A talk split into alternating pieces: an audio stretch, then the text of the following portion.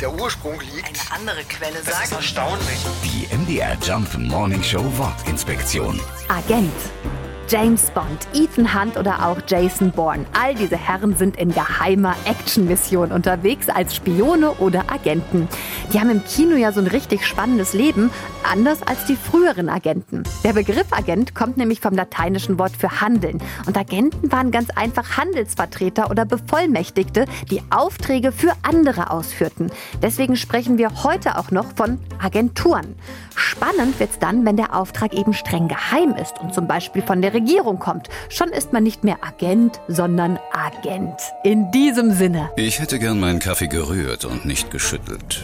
Die MDR Jump Morning Show Wortinspektion. Jeden Morgen um 6.20 Uhr und 8.20 Uhr und jederzeit in der ARD Audiothek.